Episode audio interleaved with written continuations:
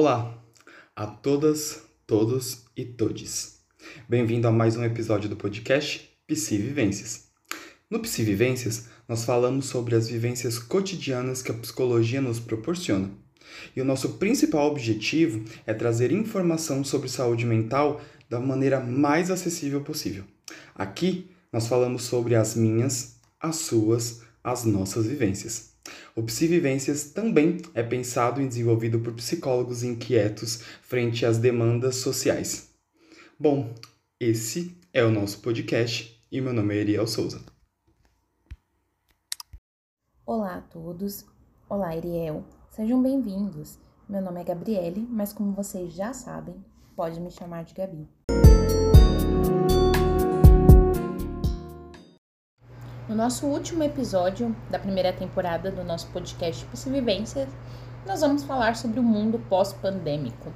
Dentro das pers perspectivas da psicologia, dentro das nossas próprias perspectivas, como a gente acha que o mundo vai fluir daqui para frente, o que podemos esperar, se as expectativas são reais ou não, como as relações vão ficar, nossa saúde mental, tantos medos, tantas dúvidas.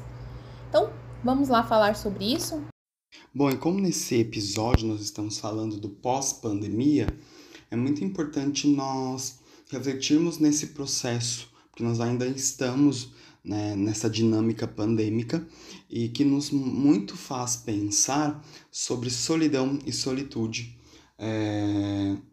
Solidão nós não procuramos, simplesmente acontece em determinados momentos da nossa vida. Mas a solitude sim.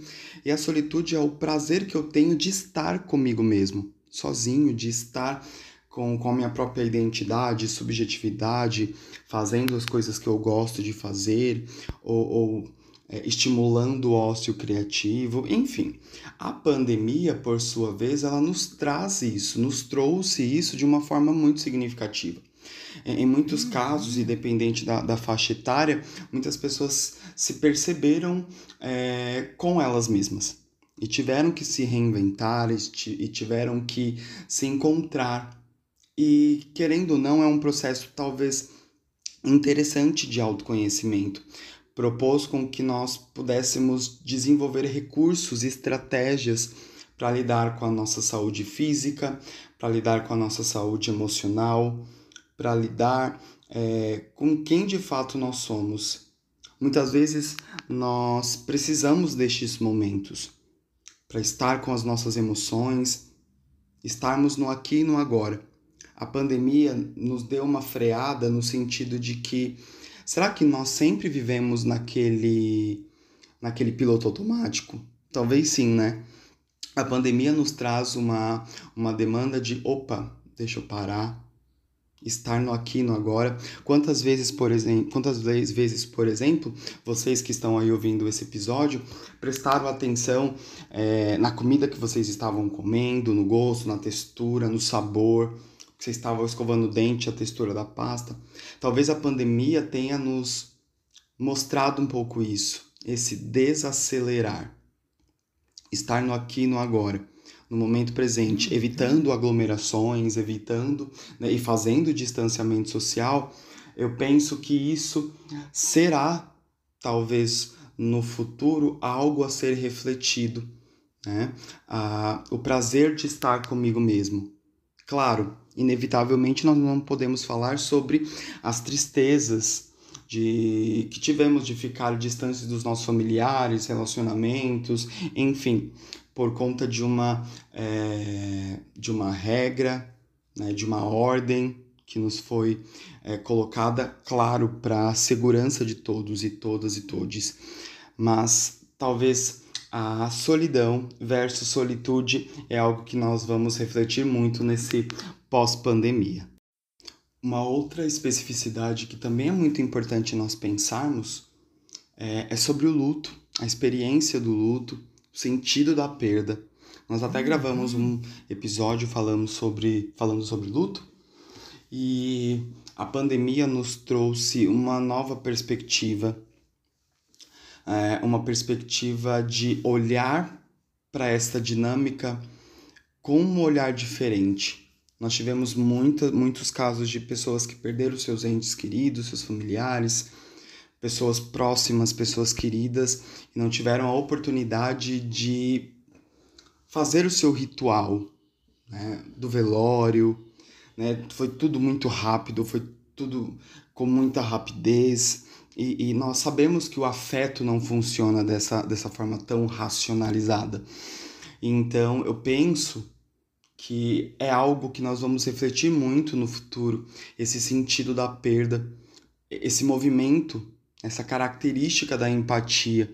Quantas pessoas nós não é, vimos na televisão, nas mídias sociais, nas redes sociais, enfim, passando por essa situação tão delicada de um sofrimento né, é, exorbitante e nos sentimos uhum. empáticos e tivemos a, a perspectiva de poxa, e se fosse com a minha família, e se fosse com alguém muito próximo a mim? Então, esse sentido, nesse sentido, eu penso que é, pós-pandemia, talvez seja essa a minha também expectativa de, de também uma pessoa, porque antes de sermos psicólogos, somos seres humanos, de olharmos para isso com outros olhos com uma empatia, quantas mortes nós tivemos. É, e essa experiência do luto talvez, talvez seja diferente, que nós devemos é, validar o sofrimento daquela outra pessoa, porque nós passamos por um processo de vida com a reguinha né, invisível na mão, onde a gente vai medindo o sofrimento né, daquela pessoa, sofrimento, e a gente não mede sofrimento, nós não medimos sofrimento, porque cada um sofre na medida que aprendeu o que é sofrimento, de acordo com a maneira que foi educado, criado, a, a dinâmica da família. Então, talvez empatia para nossa pós-pandemia seja uma perspectiva que, que aguardamos nas identidades nos pensamentos, nas estruturas de cada pessoa. É, uma outra demanda interessante de pensar nesse pós-pandemia é o sistema de crenças e valores das pessoas. Todos nós estávamos no mesmo barco, independente da classe social. Né? É, não foram só pessoas de baixa renda que passaram por esse processo da Covid-19 e até mesmo é, faleceram. Né? independente da, da, do, da, do recurso que você tenha monetário, isso também afligiu todas as pessoas. Então, as nossas crenças, os nossos valores, né, muitas vezes de solidariedade, de ação ao próximo. É, nessa pandemia, como nós percebemos que, que o Brasil se movimentando, e eu estou falando de um recorte brasileiro porque nós estamos nele, mas obviamente deva ter acontecido em várias outras, em vários outros países, de pessoas se reunindo para comprar objetos ou para ajudar pessoas com mantimento, enfim, como é, a nossa nação acabou nos se movendo para. Então é um processo para nós pensarmos no futuro, como nós quando queremos, quando é, entendemos o real sentido da fragilidade do momento, ajudamos, auxiliamos e estamos. Né? Então, é um sistema de crenças, de valores, que é muito importante nós pensarmos como isso se estruturou né? e pensarmos no futuro.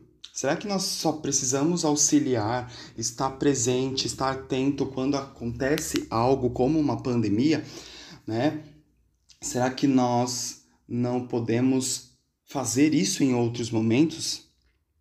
pandemia nos trouxe isso como um, um processo que nós precisamos amadurecer, precisamos pensar, nos, nos dedicar ao próximo, perceber. Muitas vezes passamos uma vida. Nós, na realidade, nós estamos num processo, nós estamos inseridos numa sociedade capitalista, corrida, piloto automático, onde mal percebemos o outro. E esse processo de pandemia talvez seja muito interessante para que possamos pensar no olhar para o outro de uma forma diferente, para entender as demandas do outro de uma forma mais empática, com solidariedade, com auxílio. Né? Eu acabei de falar da experiência do luto para vocês. Né? Olhar de forma mais empática, de forma a se considerar a vida do outro como uma vida importante, Como eu disse no começo, independente da classe social, todos passamos por isso. Né, em pouco, né, é, em baixo, médio ou alto nível, mas todo, todo mundo teve alguma experiência para contar sobre pandemia, sobre os familiares. Será que isso não servirá para olharmos talvez a vida de uma forma diferente? Né? E isso acontece também com as demandas de transtornos mentais. Nós já gravamos alguns episódios aqui falando sobre isso, mas como isso cresceu, né? Casos de depressão, casos de ansiedade. É, e olhar para a saúde mental foi algo muito importante. Né? A clínica, né? o setting terapêutico, teve aí um boom onde as pessoas estavam procurando mais por conta da por conta mesmo de alguns transtornos mentais, por solidão, por diversas demandas, né? É... Aconteceu, né? E as pessoas começaram a olhar para a saúde mental de uma forma diferente. Então, talvez podemos aí pensar que nós não seremos os mesmos, diante de uma questão pandêmica e a nossa saúde mental, e a nossa saúde física, saúde emocional, o quanto isso é importante, o quanto é importante considerar na vida da, da outra pessoa. Passamos por diversas situações, por diversas situações, mas acredito que a saúde mental precisa ser priorizada e é um ponto muito importante para o pós-pandemia considerarmos nossa saúde emocional, buscarmos terapia, buscarmos profissionais qualificados para entendermos a nossa subjetividade. Foi preciso uma pandemia chegar para algumas pessoas começarem a se movimentar. Não, eu preciso de ajuda, a entender que terapia né, é também para o autoconhecimento, não é só para atender demandas de transtornos mentais, mas é para o autoconhecimento, para entender o que está acontecendo, as estruturas que você tem. Então a pandemia nos trouxe isso de forma muito significativa. A pandemia nos trouxe né, novas necessidades, uma mudança de hábitos, é, coisas que acreditamos que vão se tornar definitivas, né? Videoconferências, trabalhos home office, quantas mudanças, né? É, crescimento de educação EAD, tudo isso práticas de compra online, teleconsultas, quantas coisas não mudaram? Inclusive a própria psicologia, né? Quem ainda não tinha aderido ao cenário de atendimentos online durante a pandemia acabou aderindo. É, a gente percebeu que muitas vezes alguns contatos que eram presenciais, eles podem ser muito bem realizados é, de maneira online, o que muitas vezes até facilita os processos. Ao mesmo tempo, em que a gente está num cenário de dúvida e ninguém sabe bem como vamos ficar no pós-pandemia, se realmente teremos um pós-pandemia, a gente precisa entender que as relações mudaram e que esse distanciamento social, ele sim afetou a nossa forma de nos relacionarmos. A pandemia trouxe uma nova perspectiva, um novo olhar sobre as relações. Bem ou mal, de alguma forma, a gente passou por um processo de ressignificação das relações.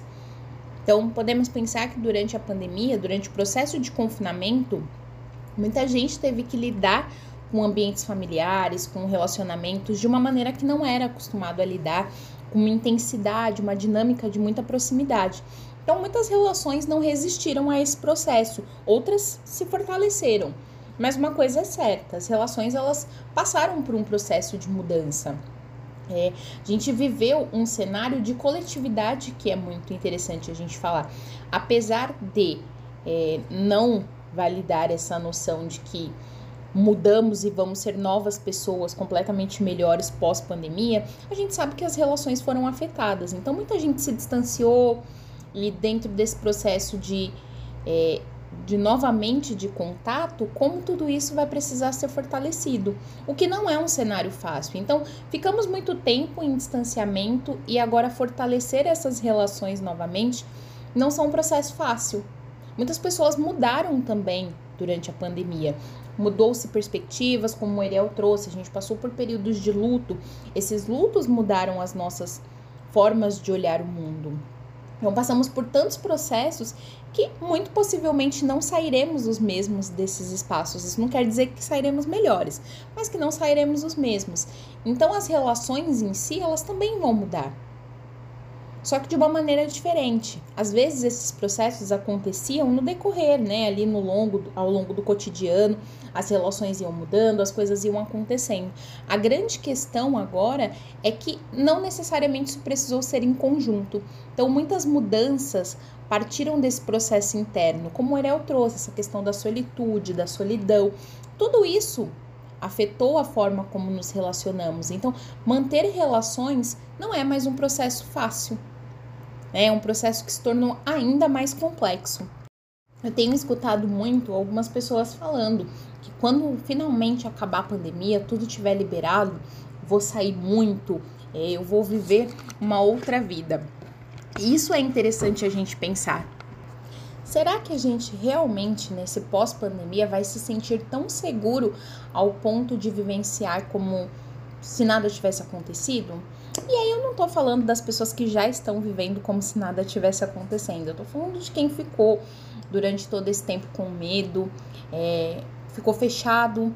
Como vai ser esse pós, né? Como é que, que é ver pessoas no pós-pandemia? Então, tudo isso vai afetar a forma como a gente se relaciona. A gente vai precisar reestruturar relações, mas também dinâmicas sociais, como vai ser estar em determinados espaços. Todos esses processos reflexivos, eles são possíveis geradores de ansiedade. Então, uma das coisas mais importantes pro pós-pandemia é entender que muitas relações vão mudar, muitas coisas né, na nossa dinâmica vão mudar. Pode ser que nossos trabalhos mudem, pode ser que a forma como a gente sai, como a gente convive no ambiente familiar mude. É, todas as relações mudando, consequentemente também vão afetar muito nossa saúde mental. Então, às vezes, eu escuto muitas pessoas falando que no pós-pandemia a saúde mental vai ficar muito boa, vai dar tudo certo, e que a pandemia é o motivo de não estarem bem. Mas a gente também precisa entender que no pós-pandemia a gente também vai viver questões novas. A gente também nunca vivenciou um cenário pós-pandemia. Também são experiências novas que vão surgir. Então, isso também pode ser um potencializador de ansiedade. Para finalizar, as expectativas que nós temos pós-pandemia, muitas vezes nós vemos vários textos, na internet, algumas publicações, é, falando desse pós-pandemia, falando das experiências, das expectativas, enfim. Mas eu acredito que nós precisamos ter expectativas mais intrínsecas do que extrínsecas. Claro, as extrínsecas, o externo acaba sendo muito significativo para a composição e, e, e para a construção da, das nossas demandas internas. Mas é, para evitarmos demandas de ansiedade, de pensar como que vai ser no futuro, nós precisamos pensar é, num pós-pandemia como nós estaremos. O que, que, eu, que, que eu tenho feito hoje para o meu pós-pandemia? Eu penso que se cada um pensar desta forma, talvez nós tenhamos algo diferente sim. Se cada um se propor a pensar o que, que eu estou fazendo hoje, né?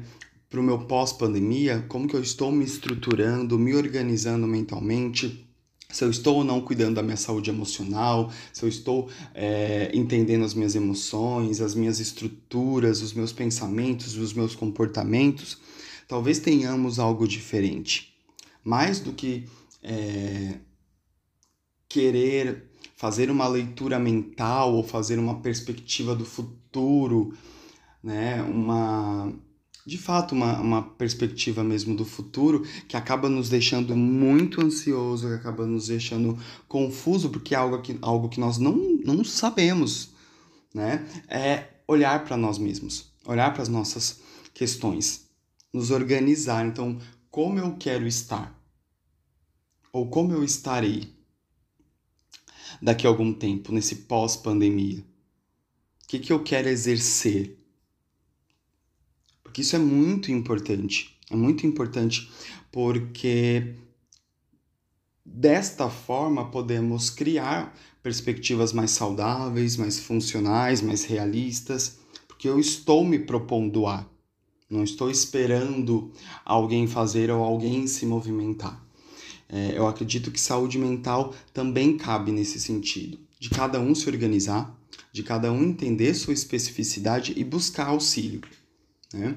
É, claro, aqui nós falamos muito da importância da saúde mental. Né? Esse podcast é uma forma de nós popularizarmos, democratizarmos a, a saúde mental e informações para as pessoas. Mas é muito importante que você vá além do podcast, buscar referências, fazer terapia, buscar grupos, né, que você consiga ter afinidade, identificação. E é isso. Eu acredito que buscar é, o seu melhor, escavacar mesmo dentro de si e achar o melhor que você tem.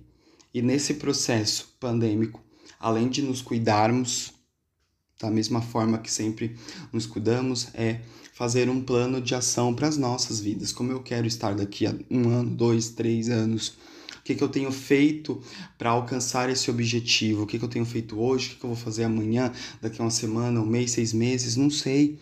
Mas é muito importante isso para que tenhamos uma vida e um pós-pandemia pós -pandemia muito mais efetivo, saudável e cheio de saúde mental. Esse episódio ele foi muito intenso para a gente gravar e muito difícil, porque a gente está falando de um cenário onde ninguém sabe exatamente o que vai acontecer. Então, mesmo do contexto psicológico, ainda gera muitas dúvidas, porque é difícil a gente desatrelar quem nós somos, as expectativas que nós temos quanto pessoas do quadro de psicologia em si. Então, a gente resolveu fechar porque a gente vê a necessidade de falarmos sobre isso, mas entendendo também que é um grande ponto de interrogação tudo o que vai acontecer. Assim como para vocês, também é para gente. E que a ideia é que, independente do quadro que nos espera no pós-pandemia, uma coisa ficou bem clara durante a pandemia, e isso independente do ponto de vista. A gente ficou, ficou muito nítido pra gente que todo mundo precisa se cuidar, seja na saúde física, seja na saúde mental. De alguma maneira, o que a pandemia trouxe foi uma reflexão sobre o próprio cuidado. Cuidado sobre si, o autocuidado, coisas enfim. Mas o quanto nós precisamos nos cuidar. E o que não podemos perder no pós-pandemia é exatamente isso, esse processo de autocuidado que foi aí inserido. E quando eu falo de autocuidado, eu digo de um olhar mais profundo sobre nós mesmos. Então, quanto tudo isso é necessário. E o que a gente espera é que realmente, né, no pós-pandemia, isso não seja algo perdido. Todas as outras coisas a gente vai precisar esperar acontecer para entender qual vai ser o nosso processo. Mas, enfim, esse é o nosso último episódio. É, nós não temos grandes definições sobre o tema, a gente trouxe muito mais uma expectativa que é nossa, falas que são nossas, reflexões nossas, né? Porque a gente quer realmente deixar em aberto. Quem sabe daqui a um tempo a gente não volta e faz um episódio falando sobre como realmente foi esse pós-pandemia. Né? E para quem viu, esse é o nosso último episódio dessa primeira temporada. Faremos uma pausa, mas retornaremos com novidades, com episódios em modelos novos e com outros temas.